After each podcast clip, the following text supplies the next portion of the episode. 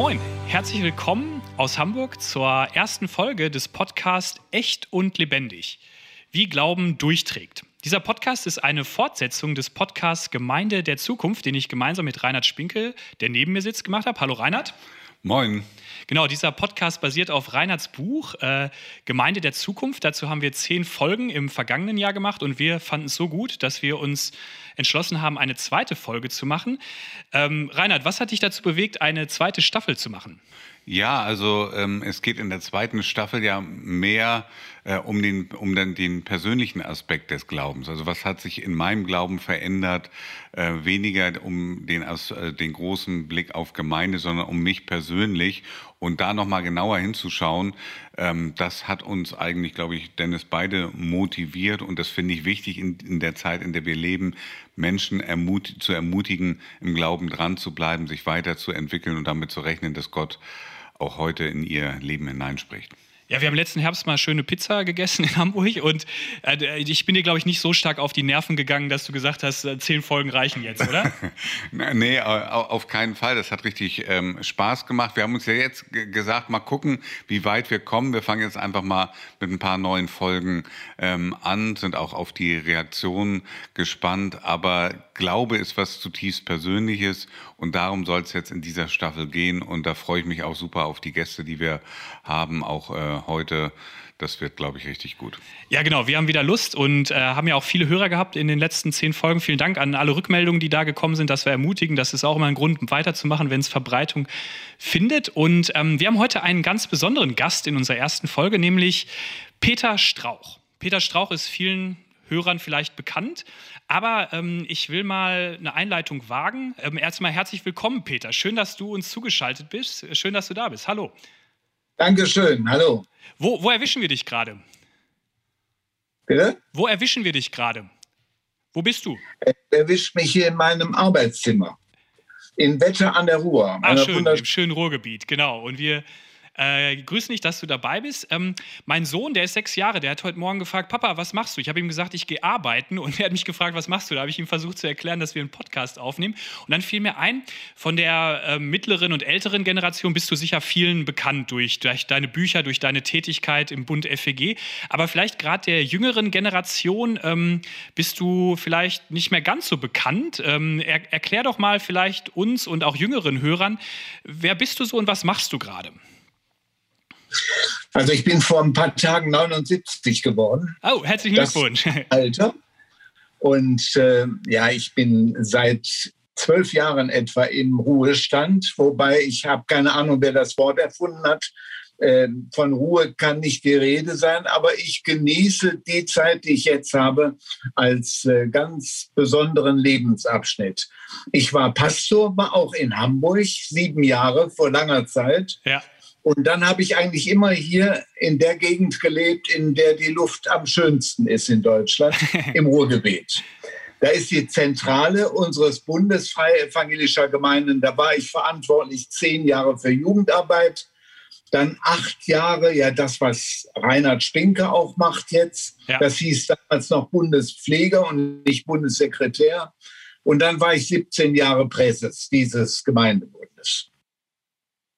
Vielleicht soweit, das Dienstliche. Ganz wichtig ist, dass ich eine Frau habe.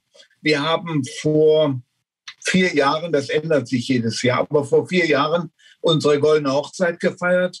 Wir haben zwei Töchter und drei Enkel, die jetzt so im Teenageralter sind, drei junge Männer. Sehr schön.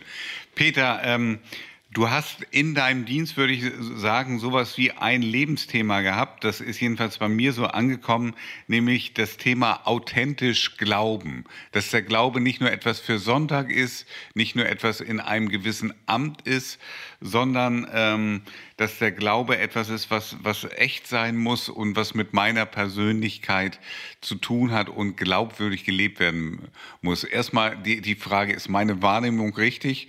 Kann man sagen, das war so, so eine Art Lebensthema für dich, dieser echte, authentische Glaube?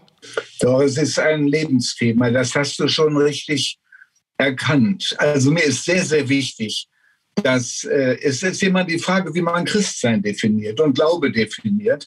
Mir ist sehr wichtig, dass äh, Christsein nicht etwas Institutionelles ist, auch keine Sache ist.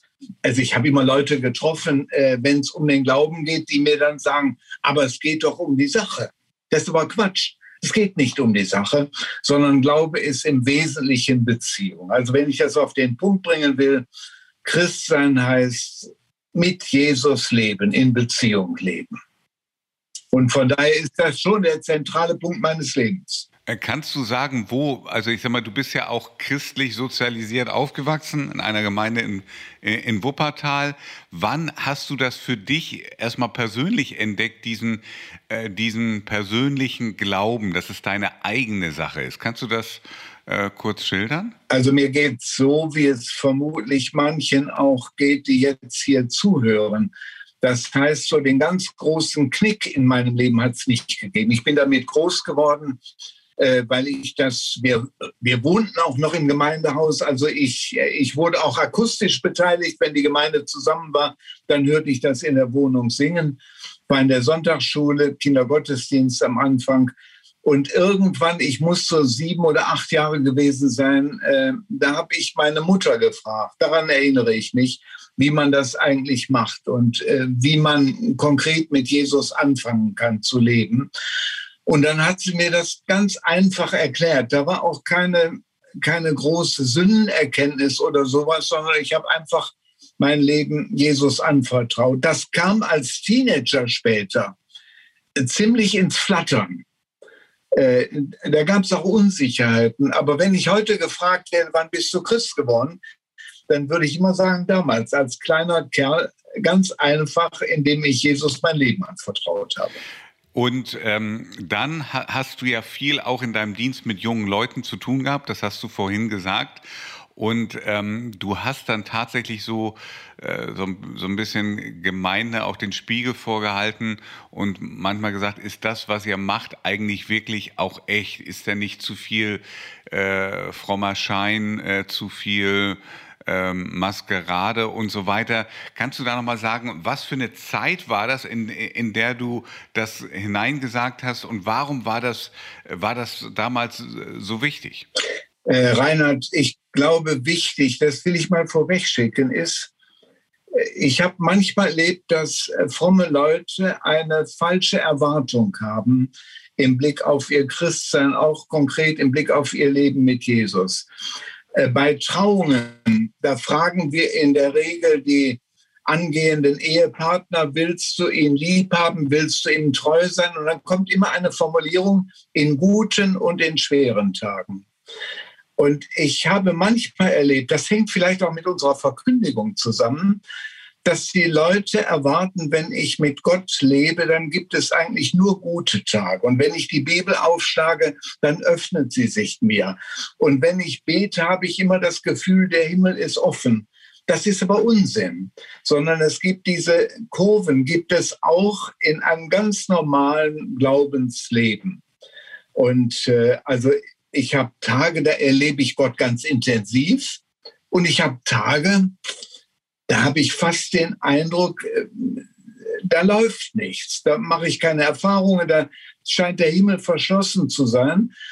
Und dann nicht denken, jetzt muss ich aber trotzdem vor Jesus ein schönes Gesicht machen. Das muss alles so toll sein, sondern ehrlich auch mit den, mit den schwierigen Phasen unseres Lebens umzugehen. Das halte ich für einen ganz wichtigen Schlüssel. Äh, vielleicht sollte ich noch sagen, ein ganz starkes, intensives Beispiel dafür sind die Psalmen. Also das alttestamentliche Liederbuch. Denn da steckt alles drin. Die Begeisterung über Gott, aber auch äh, ja, bis hin zu Zweifeln, dass die Leute, die diese Psalmen geschrieben haben, sagen, ja, am liebsten würde ich Schluss machen mit dir. Also diese Ehrlichkeit, äh, die jetzt nicht davon abhängt, ob ich gut bin oder böse bin, ob ich gesündigt habe oder nicht, sondern die nach meiner Überzeugung zu einem ganz normalen Christsein dazugehören. Also dieses Obensein und auch manchmal Untensein. Das finde ich sehr, sehr wichtig. Ja, viele ich sag mal, Ältere unter uns, die es vielleicht auch hören, erinnern sich vielleicht noch an die 80er Jahre, als, als irgendwann so so eine äh, Zeit hattest, wo du dann dieses Buch Entdeckung in der Einsamkeit geschrieben hast ja. und wo du selbst auch stark in der persönlichen Krise warst. Da warst du schon recht bekannt, warst du, äh, meine ich, in der Bundesjugend äh, tätig und da kam irgendwie eine, eine, eine starke, massive Erfahrung, massive Krise. Ähm, kannst du das nochmal äh, berichten, wie das war? Ja, das hängt eng mit dem zusammen, was ich gerade gesagt habe. Äh, auch mit meiner Vorstellung von Christsein. Also du musst vor allen Dingen als Prediger des Evangeliums gut drauf sein. Und ich merkte, dass ich, so war das damals in den 70er Jahren, liegt also weit zurück, dass ich sehr stark außenorientiert lebte. Also immer fixiert war auf die Gemeinde oder aufs Publikum, wenn du so willst. Und äh, und wenn du das, das schaffst du eine Zeit lang, aber irgendwann haut das nicht mehr hin. Und so war das bei mir. Das zeigte sich zuerst körperlich, dass ich Herzschmerzen hatte, Probleme hatte, beim Arzt war. Aber es hatte vor allen Dingen auch eine psychische Ursache in meinem geistlichen Leben. Und äh, also Entdeckungen in der Einsamkeit äh, hängt, daran hängt der Titel. Ich habe mich dann zurückgezogen an die holländische Küste. Das ist vom Ruhrgebiet aus der nächste Weg zum Meer. Und die holländische Küste, das war Ende Januar, also etwa so diese Zeit. Äh, um die Zeit bist du da ganz alleine. Und ich bin dann acht Tag für Tag durch die Gegend gelaufen, habe unterwegs mit Gott gesprochen, das alles ausgepackt, was auch da war in mir auch an Problemen, an Zweifeln, an, an auch die Frage, wie geht es jetzt überhaupt weiter? Und habe während dieser Zeit intensiv Gott erlebt. Das war für mich eine ganz wichtige Zeit, weil sie mich neu auf die Spur brachte. Und, und wirklich, das kann man ja nach so vielen Jahren sagen, das war nicht so, äh, so ein Punkt, wo du mal geliftet wirst und dann sackt das alles wieder ab, das kennen wir ja alle, so, äh, dass du so Glanzzeiten erlebst und nachher noch frustrierter bist, weil es noch schwieriger wird sondern das hatte wirklich eine Langzeitwirkung. Was hat sich denn da auch nachhaltig verändert in deinem Glauben, in deinem Leben? Mein ganzer Lebensrhythmus. Also ich habe von da an, habe ich zum Beispiel jedes Jahr, wirklich jedes Jahr bis heute begonnen damit, dass ich mich einige Tage zurückzog, um mit Gott zu sprechen, ganz alleine. Ich bin ganz dankbar, dass meine Familie und meine Frau dafür viel Verständnis hatte, weil das, da steckte die Korrektur, äh, Korrektur für mich. Ich, ich war, sobald ich die Bibel aufschlage, war ich mit dem Gedanken beschäftigt, was gibst du davon weiter und wie gibst du es weiter? Also mal das Publikum ganz draußen zu lassen und nur alleine zu sein mit Gott und nicht immer zu reden, sondern auf ihn zu hören. Äh, das hat sich dann niedergeschlagen, auch wie ich mein Leben gestaltet habe. Also etwa mit den Klausuren. Ich habe mir viel mehr Zeit genommen, habe unterwegs oft gehalten, um, um Stille zu haben. Äh, meine Frau und ich, wir haben gemeinsam Zeiten eingebaut, das war vorher auch nicht so, wo wir wirklich auch miteinander beten. Ähm, ja, vielleicht so weit mal. Mhm. Also diese Erfahrung, dass Menschen irgendwie im christlichen Glauben aufwachsen, da vielleicht sogar auch in die Berufung dann gehen, in den hauptamtlichen Dienst und dann irgendwie eine Krise haben, das, das, das gibt's ja immer wieder. Wir erleben heute auch, dass nicht wenige Leute ganz aussteigen dann aus dem Glauben. Bei dir hat das ja zu einer Vertiefung, würde ich sagen, deiner, äh, deines Glaubens geführt, zu einer echten Stärkung. Kannst du da irgendwie was sagen, erklären? Wo, woran liegt es, dass Leute ihren Glauben manchmal dann aufgeben oder oder auf einmal völlig anders leben. Du hast ja eine gewisse Kontinuität im Glaubensinhalt, würde ich, würde ich so mal beschreiben von außen. Ähm, das, das hat sich ja, ähm, da gab es ja keinen Bruch dann von außen gesehen, sondern es hat sich verstärkt weiterentwickelt. Und heute gibt es da auch viele, viele Brüche, Menschen, die dann ganz aussteigen oder sagen, ja, äh, man, man sollte es ganz anders leben, als ich das bisher gemacht habe. Ähm, was denkst du darüber? Also bei mir gab es keinen endgültigen Bruch. Das ist, glaube ich, der Punkt. Es gab schon einen schmerzhaften Bruch, aber der dann korrigiert werden konnte. Und, äh, und das ist, glaube ich, der Unterschied. Also ich kenne auch Leute, habe auch Freunde, die ich nicht mehr erreiche, weil sie ausgestiegen sind und, äh, und so frustriert sind, dass ich auch gar keinen Zugang mehr zu ihnen habe. Und es hängt, ja, bei jedem ist das anders, aber es hängt wesentlich damit zusammen, dass wir genau wissen, wie wir zu sein haben als Christen, auch voneinander. Und die Gefahr wahnsinnig groß ist, dass man, wenn man merkt, das ist jetzt nicht mehr gefüllt, mein Glaube, dass man in ein Rollenspiel hineinkommt, ich habe da oft drüber nachgedacht. Äh, das ist ja eine Stärke und eine Schwäche in freien evangelischen Gemeinden oder in Freikirchen und Gemeinschaften überhaupt, dass wir relativ nah beieinander sind. Also ich bin in einem Hauskreis, da sind ja so 12, 13 Leute. Du sprichst dort immer miteinander und wir wissen genau, wie wir zu sein haben voneinander. Und wenn du dann merkst, aber so läuft das nicht bei mir, habe ich ganz am Anfang gesagt. Also ich habe Zweifel, ich habe schwierige Zeiten, ich habe keine Lust zu beten. Wenn wir in dem Augenblick aber das Empfinden haben, das darfst du auf keinen Fall nach außen zugeben, sondern du musst deine Rolle wieder weiterspielen. Dann überdreht sich das irgendwann und dann kommt der große Knick.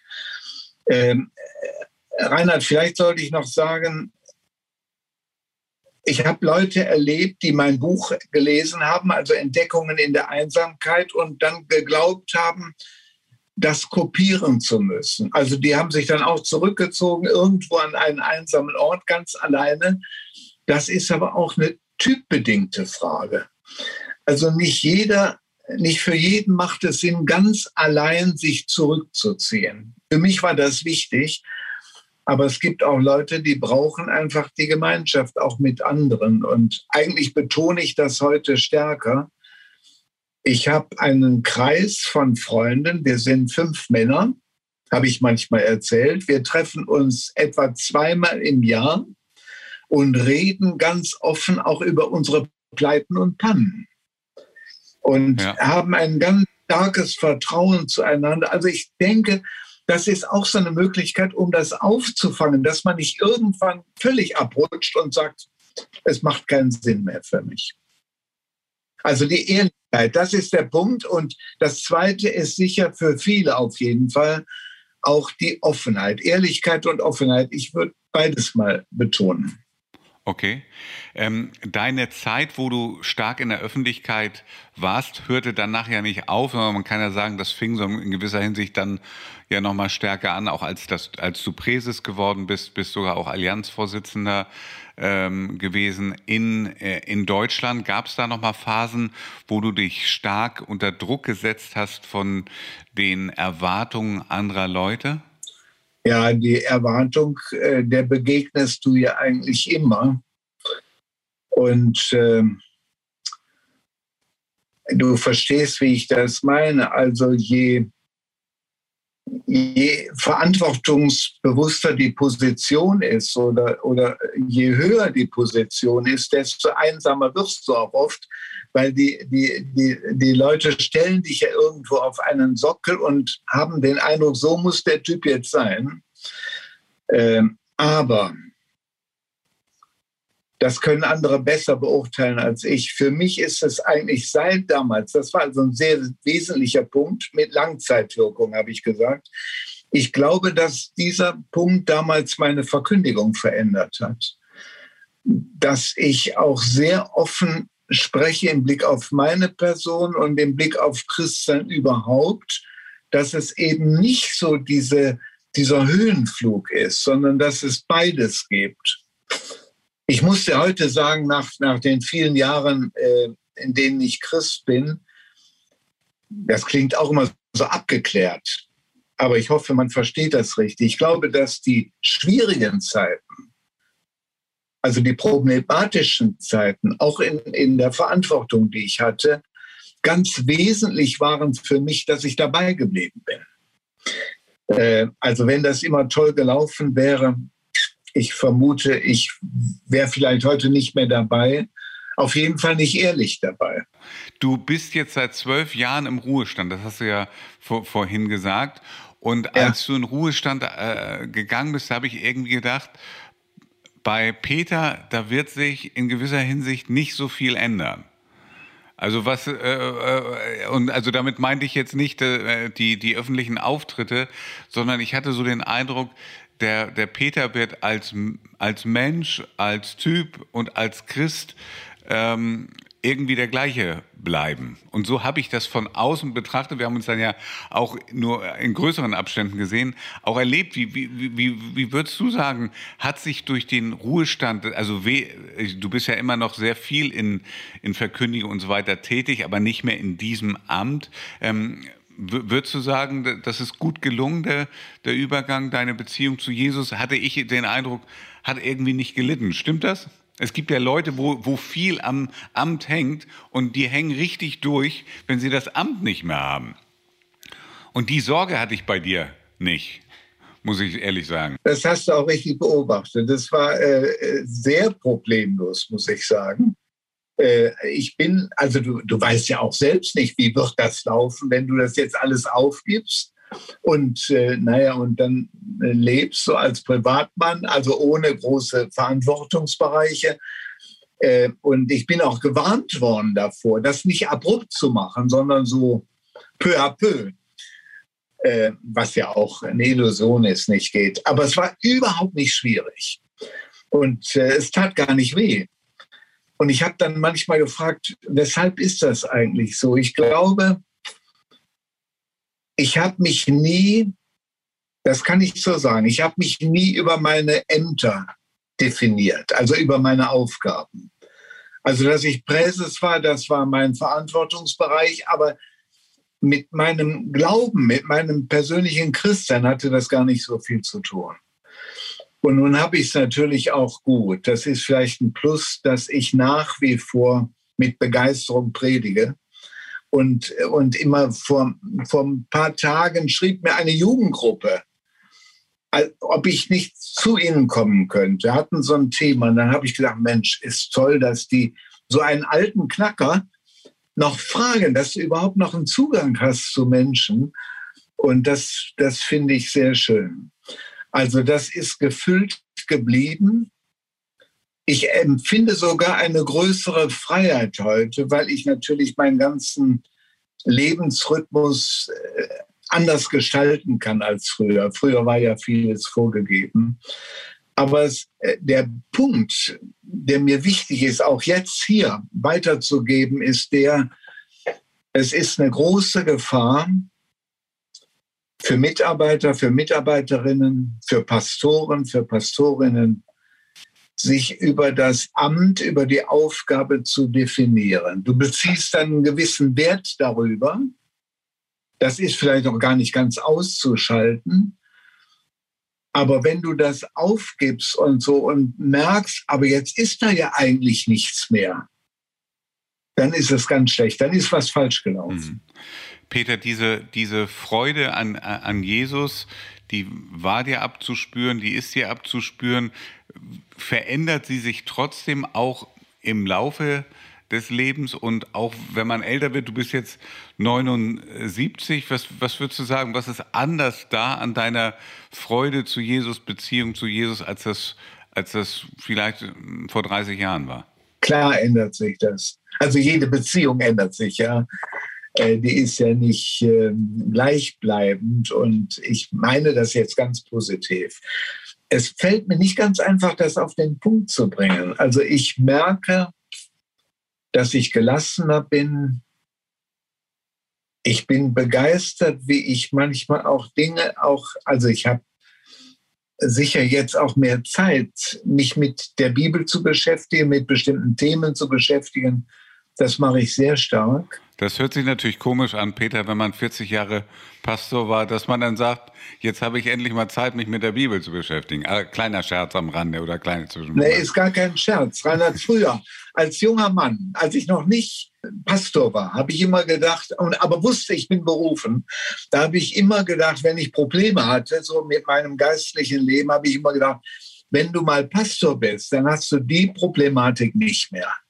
Also dann öffnet sich das alles so mit der Bibel und so, dann hast du ganz viel Zeit, dich damit zu beschäftigen. Aber das war eine Illusion. Ich glaube, dass der geistliche Dienst, also das berufliche Umgehen mit dem Wort Gottes, auch eine Gefährdung ist. Und, äh, und dieses, das alles nicht zu haben, sondern einfach, ich sitze hier als Peter Straube in diesem Zimmer hier und lese die Bibel und habe normalerweise keine strengen Vorgaben, Zeitvorgaben für den Tag, sondern bin relativ frei, das zu machen, auch die Zeit, die ich dazu nutze. Äh, da wächst etwas und da wächst, ja, wie soll ich das formulieren? Eine tiefere Beziehung zu Jesus. Also dieses, auch dieses Leben mit ihm, während wir hier sprechen und zusammen sind, zu wissen, Mensch, du kannst ganz ruhig sein, weil der Herr ist hier. Also dieses, für mich war immer ein Schlüsselwort und das erlebe ich heute stärker als früher. Von Mose heißt das mal im Hebräerbrief. Er lebte mit dem, den er nicht sah, als sähe er ihn. Er ist einfach da, er umgibt mich und so, verkrampft dich nicht und und das ist gewachsen. Das war früher nicht so stark wie heute. Ja.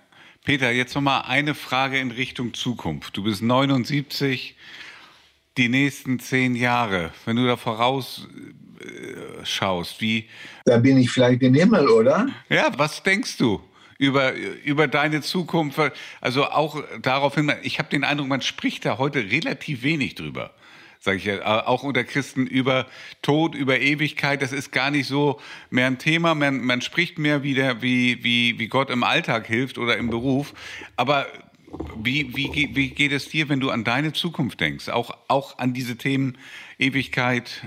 Ich spreche relativ oft darüber weil ich den, ich habe die Sorge, es gibt ja, das sind ja so Wechselbewegungen. Mhm. Ich habe den Eindruck, der Himmel kommt kaum vor in unserer Verkündigung. Ich, ich, höre ja heute viel mehr Predigten als früher. Deshalb kann ich mitreden. Ja. Früher habe ich kaum eine Predigt gehört. Aber heute höre ich Predigten. Der Himmel kommt relativ wenig vor. Und das hängt vielleicht damit zusammen, dass uns die Kritik so sehr beeindruckt hat, dass man den Christen immer vorgeworfen hat, das ist nur Flucht vor der Realität. Also äh, ich weiß gar nicht, ob ihr das heute noch macht am Schluss der Glaubenskonferenz. So habe ich das ja früher in Hamburg erlebt. Wir fasten uns alle an und sagen das Herrlichkeitslied.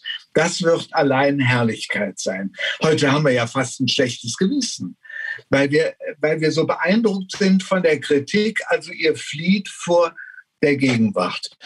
Ich rede relativ oft über den Himmel. Und wenn ich so eine Frage bekomme, was in zehn Jahren ist, dann denke ich, also zehn Jahre, dann bin ich 89. Äh, und das ist eher das Normale, dass ich dann nicht mehr da bin. Ich erlebe das ja in meiner Altersgruppe. Also viele von denen, mit denen ich gelebt habe, die sind ja gar nicht mehr da. Und darüber rede ich auch. Und meine Erfahrung ist, das muss ich noch loswerden. Dadurch, dass ich bereit bin, dass ich das nicht verdränge, dass ich weiß, ich werde einmal Jesus sehen, wie er ist. Dadurch bin ich viel freier für die Gegenwart. Das passiert genau das Gegenteil. Ich muss mir keine Gedanken machen, was kommt, sondern ich weiß, die Zukunft ist geklärt. Deshalb kann ich ganz für hier und heute da sein. Ist doch toll, oder? Ja, Peter, ganz, ganz herzlichen Dank für das Gespräch, für die Einblicke in dein Leben. Ich übergebe da nochmal an Dennis. Ja, das war mega. Ähm, ich glaube, man würde das heute als Deep Talk bezeichnen. Ihr seid in die Tiefe gegangen. Herzlichen Dank. Ähm, in unserer ersten Staffel hatten Gerne. wir mal so spontane Begriffe. Ich mache jetzt mal so Begriffpaare. Das ist immer so unser Spielchen zum Schluss. Ich nenne zwei Begriffpaare und ihr müsst euch für eins entscheiden. Also entweder oder sozusagen. Und mein, mein erstes passt auch zu der letzten Frage zum, zum Himmel. Ähm, wie stellt ihr beide euch den Himmel vor? ruhige Kugel schieben oder aktiv unterwegs sein? Wie ist das im Himmel? Ruhige Kugel schieben oder aktiv unterwegs sein? Ah, nein. Aktiv unterwegs. Also Himmel vorstellen ist natürlich immer so eine Geschichte. Aber äh, da eine ruhige Kugel schieben, kann ich mir nicht vorstellen. Also, äh, das ist doch, äh, Gott hat uns dermaßen viel anvertraut äh, an, an Begabungen, an, an, an, an Schöpfung und so. Äh, also da würde ja was fehlen, wenn das im Himmel nicht mehr wäre. Nein, ich stelle mir aktiv ja. eine richtig tolle Aktivität. Nicht gestresst, also keinen negativen Stress, sondern also Erfüllung im besten Sinn, Leben in Fülle. Dem schließe ich mich an, aktiv, aber, aber nicht gestresst. Da hättest du jetzt auch nichts anderes sagen können. Das nächste. Ähm, Langeoog oder Forgenhof im Allgäu? Langeoog. Ja, würde ich auch sagen. Mehr. Ich, ich nehme den Forgenhof. Ähm, und meine Abschlussfrage: ähm, Neues Testament oder Altes Testament? Da kann ich mich nicht entscheiden. Also es ist interessant, wenn ich das mal erzählen darf. Ich bekam, als ich aufhörte im FEG-Bund, ich, bekam ich zwei Bände, und zwar Predigtbände von Pastoren. Reinhard, ich weiß nicht, ob du dich erinnerst. Ja. Also damals durfte jeder eine Predigt schreiben äh, und dann der Titel lautete Predigen unterm Strauch oder so. Auf jeden Fall bekam ich, die Predigten waren alle eingebunden. Das Neue Testament, obwohl es schmaler ist als das Alte, das ist ein unheimlich dicker Band. Und das Alte Testament relativ schmal. Also beide waren gebunden. Die habe ich hier im Schrank stehen. Das heißt, die meisten von uns leben auch in Predigten, glaube ich, mit dem Neuen Testament. Aber je älter ich werde, desto mehr entdecke ich das Alte Testament. Also Jesus Christus im Alten Testament. Auch die ganze Geschichte mit dem Volk Gottes, mit Israel, mit, also wenn du dich mit der Offenbarung beschäftigst, musst du dich mit Daniel beschäftigen und mit dem Alten Testament.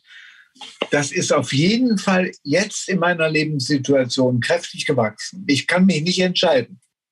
Du musst es kurz machen, Reinhard.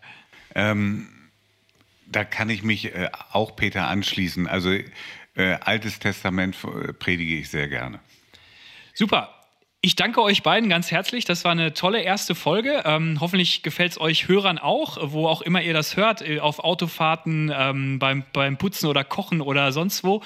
Ähm, es wird weitere Folgen geben. Wir freuen uns, wenn ihr wieder dabei seid. Ähm, das war der Podcast Echt und Lebendig zum Buch von Reinhard Spinke mit Gott in die Zukunft. Wir hatten als Gast Peter Strauch da. Peter, vielen Dank.